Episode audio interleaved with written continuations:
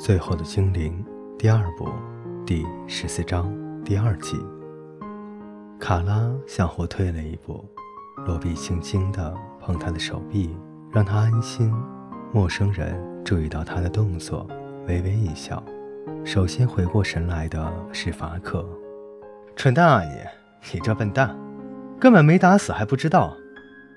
可是我真的打死他了呀！罗比抗议道，丢脸和吃惊的程度不相上下。现在还没有死，陌生人说。卡拉开始哭了起来。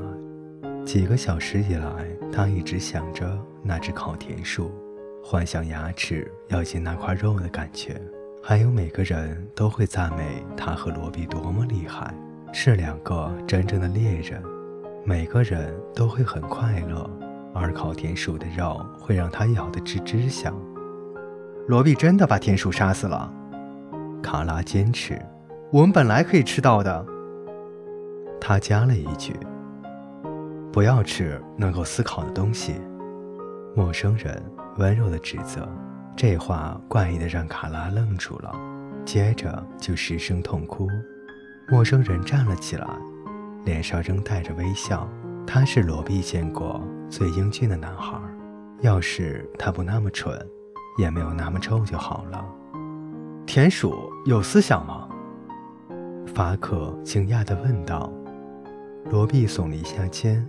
要是史龙有思想的话，也许田鼠。这话是什么意思？法可又问了一遍。罗宾还是轻轻地耸耸肩。你想他是个精灵吗？法可放低声音问道。薄纱从陌生人的头上掉了下来，露出银白的头发和尖尖的耳朵。不是，罗比很肯定地说。你怎么确定的？精灵是侏儒，不过应该很聪明。罗比轻声回答，陌生人望着他们，笑得很开心，然后举了一躬说：“也许克伦斯、凯沃尔科、卓尔奈尔、斯群克。”老天保佑你，罗比很有礼貌地回应，因为母亲曾教他，如果有人打喷嚏，就要这样说：“也保佑你们。”那陌生人说：“你们愿意的话，可以叫我约许。”我正在找从阿什垂德村来的人。卡拉和法可一起指着罗比，手臂伸得直直的，手指伸得长长的。约许双眼盯着卡拉那只缺了大拇指的小手，他看了好久，说出一句很蠢的话来：“你的大拇指没了。”卡拉立刻放下手臂，垂下眼睛，下嘴唇开始发抖。身体因为无声的抽泣而震动，罗比恨恨地盯着约许，真希望自己变得高大强壮些，就可以给他一顿好打。约许走到卡拉面前，用两手握住卡拉的左手，握了好久好久，两眼睁得大大的。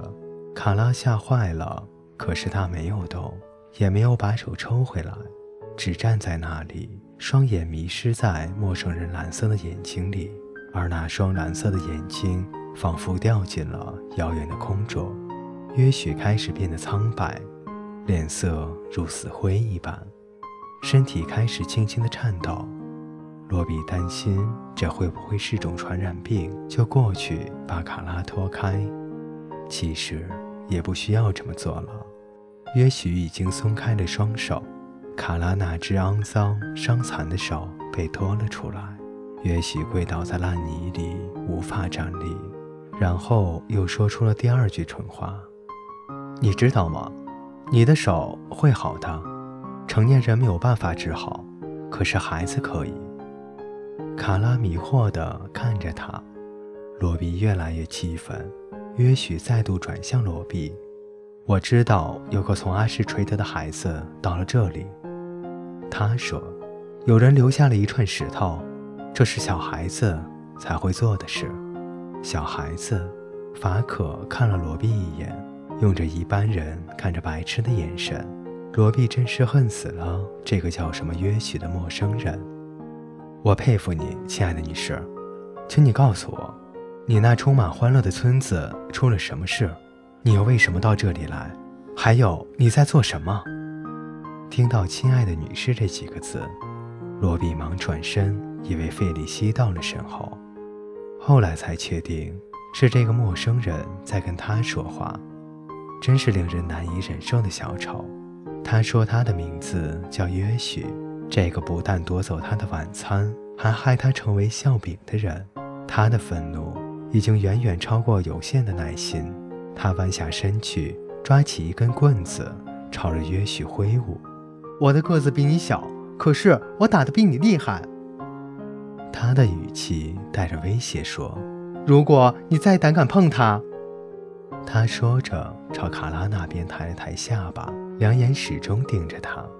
约许看来非常难受，发着抖，大声喘气：“原谅我，亲爱的女士，要是我冒犯了你们的习惯，那绝对是无心的。”“嗯，大人……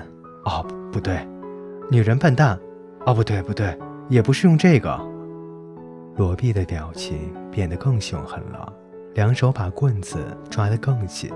约许突然想起来一件事，打开了挂在脖子上的蓝色天鹅绒袋子，取出小木船和破布娃娃。娃娃的头发是羊皮做的，用胡桃汁染色，又亮又黑，像罗毕的头发。这些是你的，对不对？约许说着，把那两样东西递了过来。我在阿赤垂德找到的，带过来给你。罗比真希望那男孩就此消失，沉入沼泽，消失在烂泥里，或是有条龙把他抓走也好。然而这时，他看到他的小船和布娃娃，心里涌起再摸一次的强烈欲望。他的心里充满了回忆。爸爸用一颗木头雕出了船身，妈妈把自己的斗篷剪下一小块做了娃娃的衣服。这是爸妈唯一留下的东西。他伸出了手，默默地拿了过来。阿什垂德出了什么事？约许再一次温柔地问了一遍。罗比撅着嘴看他，然后慢慢放下棍子。毁了。他喃喃地说：“什么？”罗比没有出声，他不愿意回想起这些，他不想谈。为什么？也许又问了一遍。因，因为自私。罗比疲倦的一次一次地说出来。那是什么意思？罗比没有回答。他们没有交税。法可插嘴解释道。他们不想，他又加了一句，语气很傲慢，还学费里希，加重在想那个字上的语气。我们交不起。罗比拼命地反驳：“我们根本交不起。”约许沉吟地点头。村子里的居民还活着吗？罗比点点头。他们在哪里？约许继续追问。他们逃到黑山的另一边去了，瀑布在过去的那边。他们现在就住在海边，这不是秘密，连士兵都知道。但是他们从来不去搜索这些叛逃的人，因为太怕那一大道瀑布了。你知道有个叫蒙瑟的男人和一个叫沙奇娜的女人吗？约许问道。一片沉默。你知道有个叫蒙瑟的男人和一个叫沙奇娜的女人吗？也许又问了一遍。各位听众朋友，今天的故事就为您播讲到这里，我们下期再见。